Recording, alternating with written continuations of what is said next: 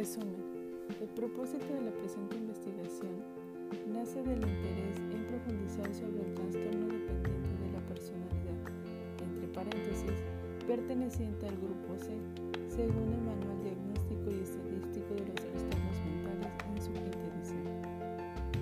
A través de un estudio psicodinámico basado en un proceso psicoterapéutico a una joven de 21 años a quien se le ha designado el seudónimo de Carla, que acude a servicio de psicología exponiendo el temor expreso hacia el comportamiento sumiso y de apego hacia su pareja, ya que éste controla gran parte de las acciones cotidianas de su vida, envolviéndola en situaciones en las cuales la asertividad no se establece, sufriendo violencia psicológica Pese a ello, no asume la posibilidad de la separación ante el miedo al abandono y la soledad, manteniendo periodos de depresión y angustia por quien cuidara de ella.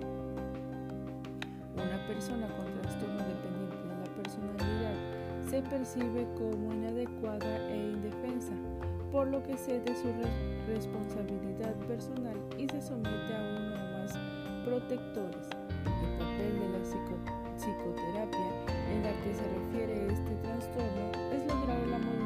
De actitudes que le permitan la autorregulación y el autocontrol de emociones para una vida con sentido. Ante esta situación, la investigadora se realiza las siguientes preguntas de investigación.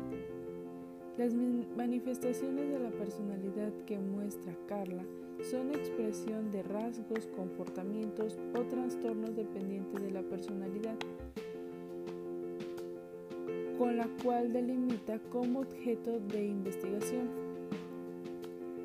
Determinar los ítems de trastornos dependientes de la personalidad que manifiesta el sujeto Carla. Para el desarrollo y cumplimiento del objetivo propuesto y en respuesta a la pregunta de investigación, se estructura la misma sobre el modelo de la investigación cualitativa, entre paréntesis, descriptiva. El diagnóstico se fundamentó en el modelo psicodinámico. La recopilación de datos fue a través de la observación y la entrevista, así como la aplicación de pruebas psicométricas estandarizadas se analizó la interacción de las áreas biopsicológicas comprometidas. Los resultados obtenidos guardan semejanza por los criterios del DSM-5, al manifestar más de cuatro ítems del mismo. El sujeto dependiente es susceptible a la depresión ante el rechazo o abandono. Al reproducirse, la separación va en busca de una nueva relación, lo que conlleva ser monólogas seriales al tener la necesidad de la presencia física de la otra persona. El sujeto dependiente no decisiones autónomas, creyendo necesitar quien guíe o controle su vida. Con el presente resultado se pretende realizar la intervención psicológica que apoye al usuario a empoderarse frente a las circunstancias del día a día, manteniendo una adecuada salud mental. Palabras claves. Trastorno dependiente de la personalidad, depresión, ansiedad, apego inseguro y adversidad infantil. Introducción. La salud mental, salud mental se define como un estado de bienestar en el cual el individuo es, es consciente de sus propias capacidades, puede afrontar las tensiones normales de la vida, puede trabajar de forma productiva, fructífera y es capaz de hacer una contribución a su comunidad. Entre paréntesis OMS 2013.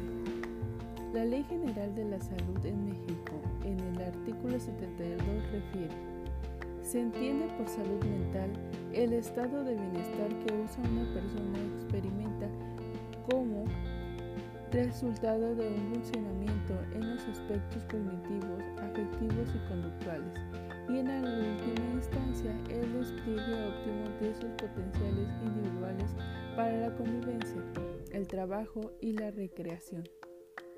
De acuerdo a la Organización Nacional Anticorrupción 2017, en el estado de Veracruz uno de cada siete ciudadanos, hombres o mujeres ricos o pobres, en las zonas urbanas o rurales, padecerán anomalías permanentes o repetidas relacionadas con la depresión, ansiedad, estrés, trastornos bipolares, obsesiones, compulsiones, Alzheimer, pánico, insomnio, alcoholismo, drogadicción o trastornos afectivos, entre otros padecimientos mentales o emocionales. Las personas con trastorno dependiente de la personalidad pertenecientes al grupo C, de acuerdo al DSM-5, a menudo terminan relacionándose con personas con un trastorno de personalidad del grupo B, que se alimenta de alta consideración incondicional de la que son objeto, siendo una pareja inadecuadamente complementaria, siendo un dependiente y un narciso, incapaces de la ruptura porque ambos alimentan su patología. Las personas con trastorno dependiente de la personalidad mantienen una perspectiva ingenua, tienen una visión limitada de sí misma y de los demás. Esto refuerza su dependencia, dejándolas vulnerables al abuso y la explotación así como una inadecuada salud mental. La investigación de este problema se debe al interés para analizar signos y síntomas y su relación con las esferas biopsicológicas del usuario. Se desarrolla a través de un estudio descriptivo, entre paréntesis documental y cualitativo, de cada uno único de dos partes. El primer bloque, en el cual se plasma la intención del investigador los lineamientos conceptuales de referencia y la metodología de la investigación. En el segundo bloque se dan a conocer las preguntas orientadoras, así como la y los resultados de análisis de caso, desde la descripción de los desarrollos obtenidos a través de la relación terapéutica. Finalmente se presentan las conclusiones del trabajo. Problematización conceptualización o antecedentes del problema de investigación, delineación, delimitación o alcance de la investigación. El contenido del presente trabajo está diseñado en atención a un estudio de casos, que la evaluada, la evaluada no tenga disposición en la comunidad del estudio de caso. Alcances, objetivos, objetivo general. Objetivo general. Diseña la estrategia de intervención para tratar un caso de trastorno dependiente emocional. Objetivos específicos. Diagnosticar a través de estudio psicodinámico.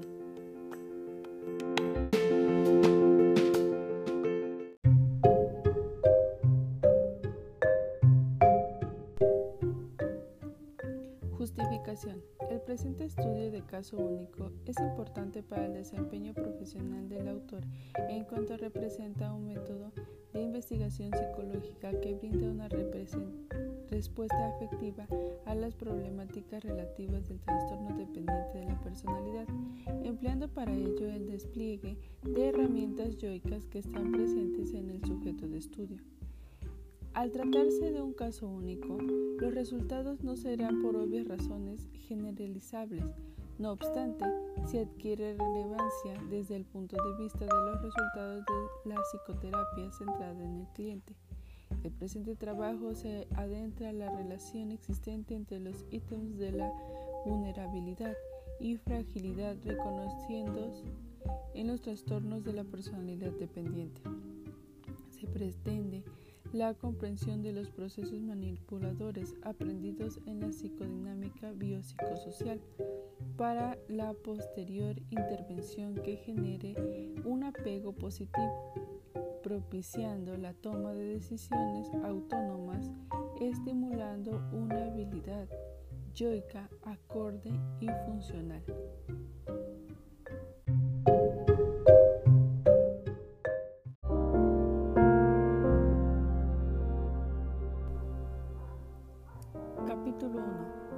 Teórico, conceptual.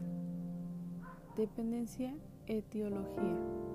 La palabra dependencia está formada con raíces latinas y significa cualidad que está abajo de un poder mayor. Sus componentes léxicos son el prefijo de, entre paréntesis, dirección de arriba a abajo, venderé, colgar, nt, agente al que hace la acción, más el sufijo ia, cualidad. Dependencia emocional. Es la necesidad excesiva de tipo amoroso que una persona siente hacia otra, generalmente en el contexto de una relación de pareja, y la tendencia de, dicha persona a establecer en su vida este, este tipo de comportamientos. Entre paréntesis, Castello 2000 P2. La dependencia emocional es un deseo irresistible del otro de carácter puramente afectivo, sin explicación de otro tipo que pudiera justificar dicho deseo. Castello 2005. La dependencia en un fenómeno que afecta al sujeto que la padece a un nivel conductual que se manifiesta mediante la repetición de un comportamiento específico de la búsqueda constante de, cierto objeto y en un nivel psicológico cuando descuida y deja al lado las demás esferas de su vida personal por el objeto del cual es dependiente.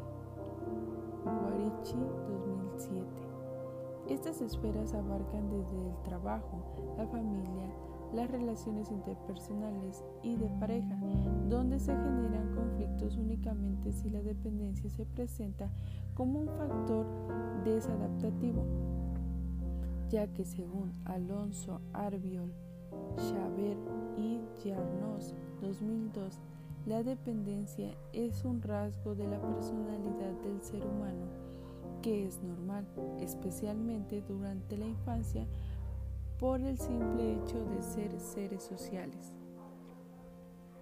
Ajón 2017, como se citó en Arpi y Chipa 2017, Llano y López 2107 coinciden en señalar que la dependencia emocional empieza desde la primera etapa de la vida, ya que se da el apego con la figura materna la encargada de poder satisfacer las necesidades básicas del, menor. Por lo tanto, cuando estas demandas no son satisfechas, se empieza a desarrollar una dependencia emocional en los niños que buscan satisfacer aquellas características afectivas que fueron negadas, las cuales se suelen llevar a lo largo de las distintas etapas de la vida haciendo de esto una patología asociada a factores tales como la dinámica familiar, relaciones interpersonales y de personalidad que se van desarrollando de manera inadecuada, conllevando a tener familias disfuncionales y relaciones tóxicas. Sin embargo, el trastorno de la personalidad dependiente se diferencia de la dependencia emocional en que en esta última la persona puede tomar decisiones y es autónoma en otros aspectos de su vida. Un trastorno de personalidad dependiente no es capaz de realizar. Bernardo 2009. La dependencia emocional también puede ser considerada como un trastorno de relación ya que se trata de un patrón constante y doloroso de comportamiento, afectos y percepciones que involucran a más de una persona en una relación interpersonal de la relevancia. Phillips, Firsch y Picus 2005 en Bernardo 2009. Por otra parte, la Asociación Americana de Psiquiatría ha hecho una clasificación en el DSM-5 2013 para caracterizar los altos niveles de dependencia como un trastorno de la personalidad teniendo como característica una necesidad dominante y excesiva de que le cuiden, lo que conlleva un comportamiento sumiso y de apego exagerado y miedo a la separación que comienza en las primeras etapas de la edad adulta y está presente en, diversos contextos. A través del concepto de dependencia y de su interrelación con los individuos que la padecen, nos permitirá realizar hipótesis etiológicas fundadas, las cuales dirigiremos hacia una posible solución. Personalidad. El concepto personalidad se deriva de la palabra poftov, máscara del griego formada por tipok, pros delante y wotok, cara. Definiendo la, personalidad definiremos que son patrones característicos de funcionamiento emocional, cognitivo y social que definirán a un individuo. La personalidad es la manera en que habitualmente nos relacionamos con nosotros mismos, con los demás y con el mundo. La personalidad tiene dos componentes, el temperamento y el carácter. El temperamento es la dimensión emocional de la personalidad es altamente heredable, moldeable, no modificable, es una manera vegetativa de la relación ante los estímulos. Tiene cuatro dimensiones, están dadas en estas cuatro perspectivas acuerdo a Klornik, CR, Exrakin, DM, Perspex, DR, biological Model of Temperament and the Character, Archive of General Psychiatry, 5012-975-90, DEC 1993.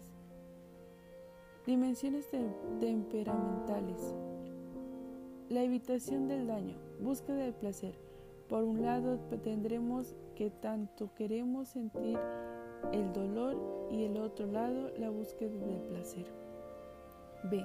La búsqueda de novedad. Hay personas que siempre andan en búsqueda de novedad y algunas solo están cómodos lo conocido. C. Dependencia de la recompensa. Por un lado estarán las personas que requieren poco reconocido de las demás personas y estarán las otras, las que buscan constantemente la recompensa y reconocimiento continuo de los demás. D. Persistencia, la capacidad emocional de persistir a algo a pesar de la adversidad o la tendencia a abandonar las actividades de una manera rápida que el otro extremo.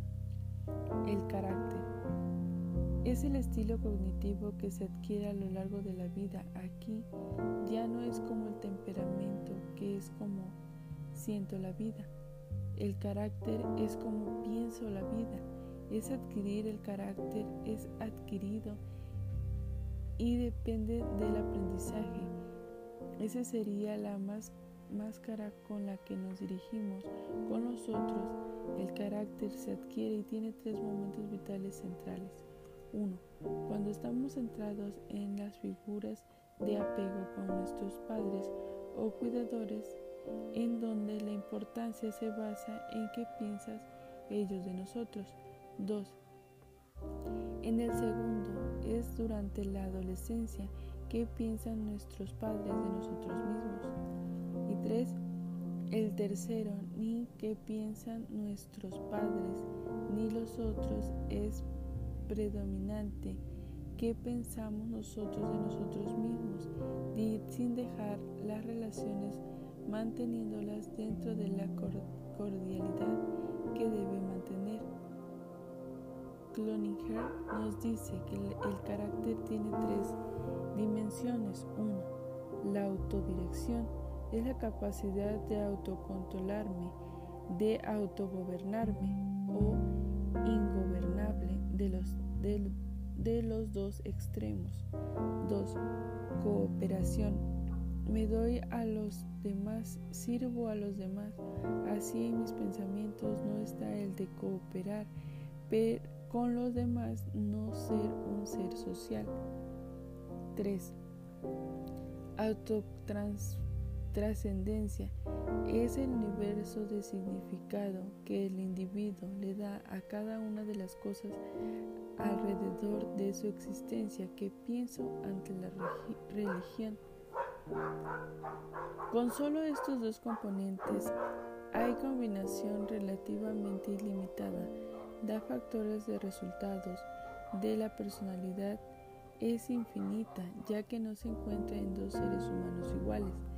En este sentido, nos hacemos la pregunta, ¿qué es la personalidad normal? La personalidad normal tiene dos componentes básicos. Uno, la personalidad no patológica, que los rasgos de temperamento y carácter sean adaptativos que ayuden a las personas en el funcionamiento vital, que se adapte al concepto de salud mental es decir, que los permita ser conscientes de sus capacidades y limitaciones.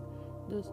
Flexibilidad. La capacidad debe ser capaz de exhibir rasgos adaptativos y funcionales de cada uno de los trastornos de personalidad. El carácter puede moldear al temperamento o empeorarlo. Explicando ya a lo lo normal. Explicaremos ahora qué es anormal. Trastorno de personalidad de acuerdo al DSM-5.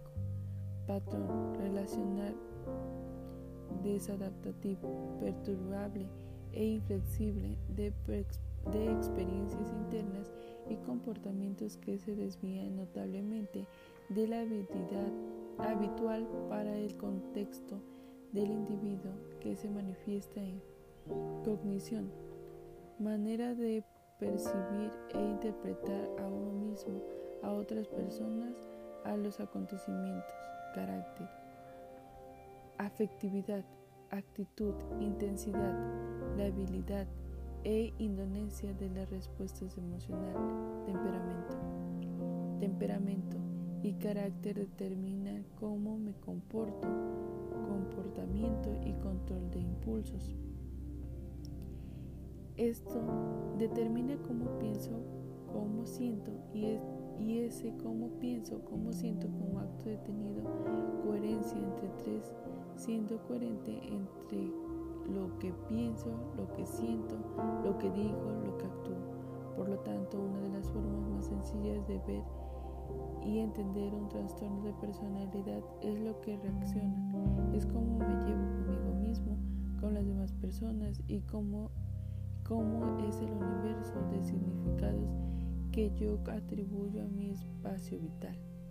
Por lo tanto, un trastorno de personalidad es una manera patológica, permanente y generadora de sufrimiento, de relacionarse consigo mismo y con los demás. La personalidad se solidifica alrededor de la terminación de la adolescencia. Todos los trastornos tienen criterios estos se encuentran en el DSM-5, siendo los siguientes.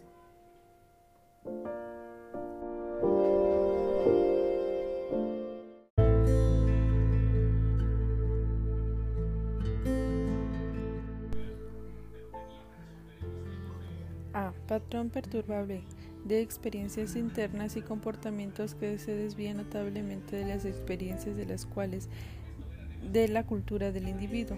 Este patrón se manifiesta en dos o más de los ámbitos siguientes. 1. Cognición, es decir, manera de percibir e interpretar a uno mismo, a otras personas y a los acontecimientos. 2. Afectividad, es decir, amplitud, intensidad, la habilidad e indonesia de las respuestas emocionales. 3. Funcionamiento interpersonal. 4. Control de los impulsos. B. El patrón perturbable de flexibilidad y dominante es una gran variedad de, situaciones personales y sociales. C. El patrón perturbable causa molestar clínicamente significativo o deterioro en lo social. laboral o otras áreas importantes del funcionamiento. D. El patrón es estable y de larga duración y su inicio se puede remontar al menos a la adolescencia o a la primera etapa de la edad adulta. E.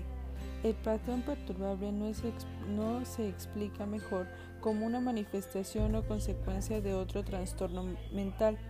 F. El patrón perturbable no se atribuye a los efectos fisiológicos de una sustancia, por ejemplo, una droga, un medicamento u otras afecciones médicas, por ejemplo, un traumatismo craneal. El DSM-5 nos propone el modelo categorial y dimensional, sin embargo, para este trabajo se tomará el modelo categorial. En este modelo existen tres grupos de trastornos de personalidad. Trastorno de la personalidad. Grupo A. Paranoide, esquizoide, esquizotípico. Características. Predominante en el grupo de los aislados.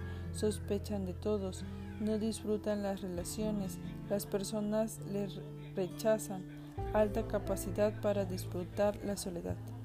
Grupo B, antisocial, límite, histrónico, necesita la atención y narcisista, adulación. Características predominantes, buscan algo de los demás, beneficiarse, que los demás los adulen, la atención de los demás, búsqueda la presencia física constante de los demás. Grupo C. Evitativo. Tema y la opinión de los demás. Dependiente. Anastásico. Trastorno obsesivo compulsivo. Característica predominante. Cae la ansiedad. Temen la opinión de los demás y necesitan quien guíe su vida. Para el trastorno de los para el tratamiento de los trastornos de la personalidad Dos cosas son, son efectivas, psicoterapia y farmacoterapia. El tratamiento que brinda opción de mejoría fundada en la psicoterapia, siendo la terapia cognitiva conductual la más predominante, atendiendo que la psicoterapia interviene para que el carácter adquiera nuevas dimensiones y ayuda al temperamento. Es importante mencionar que aparte que para ciertos trastornos de la personalidad, sobre todo los del grupo B, las interacciones psicodinámicamente orientadas y algunas de dialéctico comportamentales serán las más efectivas. Las farmacoterapias serán más para manejo sintomático, puede incluir antidepresivos, estabilizadores del estado de ánimo y en ocasiones dosis bajas de antisépticos. En esta investigación desarrollaremos las características de, la personalidad dependiente que se incluye el grupo C.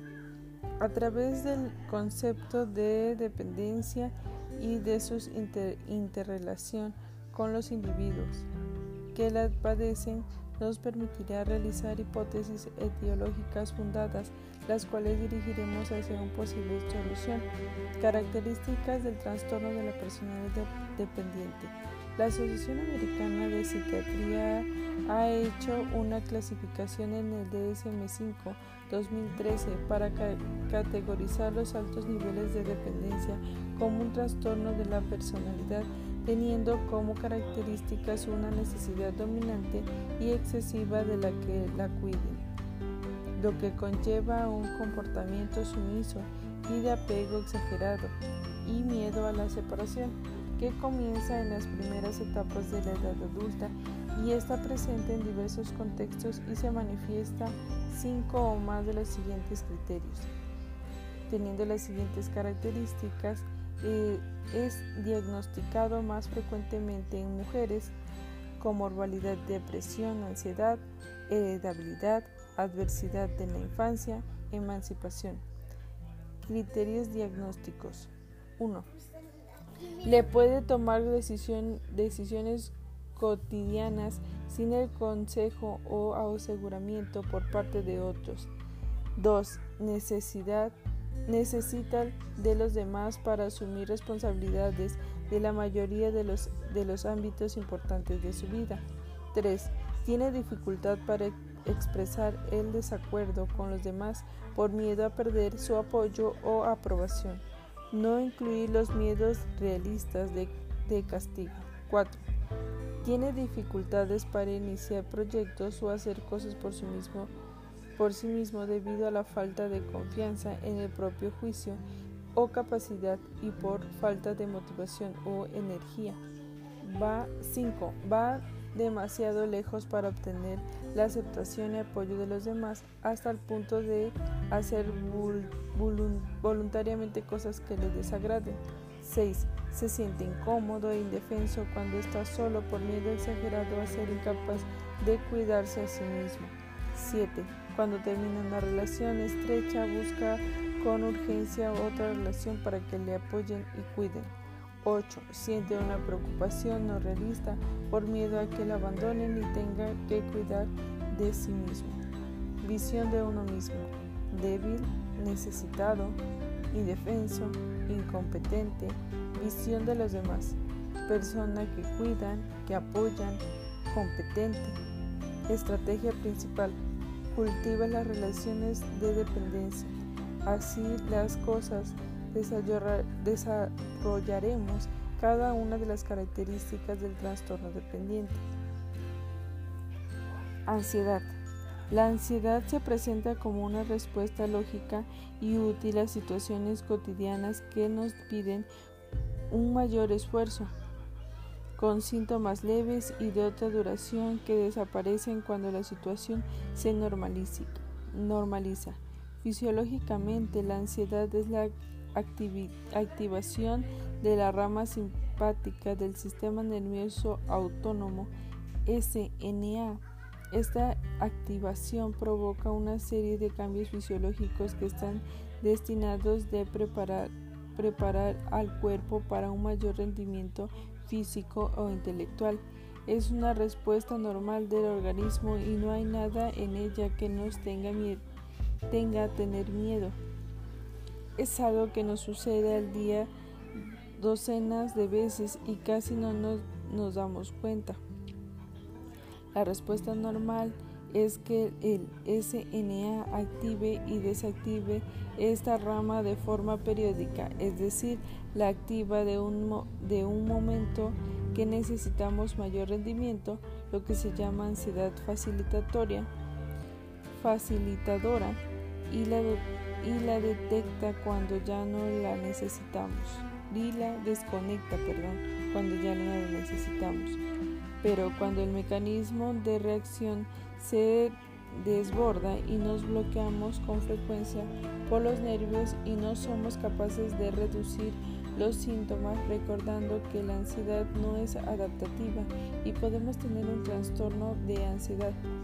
La sensación de la ansiedad patológica suele tener consecuencias en nuestro día a día con individuos a nivel personal y social. Para explicarlo rápidamente podemos utilizar una metáfora. La ansiedad es el sistema psíquico lo que, lo que el dolor es al sistema físico, es decir, al cuerpo. El problema se presenta cuando esta activación de la rama simpática del SNA se mantiene durante más tiempo de, lo que debería estar activo y por alguna razón no, no se desactiva, manteniendo unos síntomas físicos. Los síntomas físicos son normales cuando se mantiene poco tiempo, pero se tornan muy desagradables cuando están presentes durante mucho tiempo o tienen una intensidad elevada. Cierto grado de ansiedad es necesario para la vida y la supervivencia del ser humano. Sin embargo, cuando pierde su función de adaptación al medio, deja de ser beneficiosa y se convierte en un problema e incluso en una enfermedad que suele deteriorar la vida de la persona precisando con frecuencia atención médica. Sempere E 2017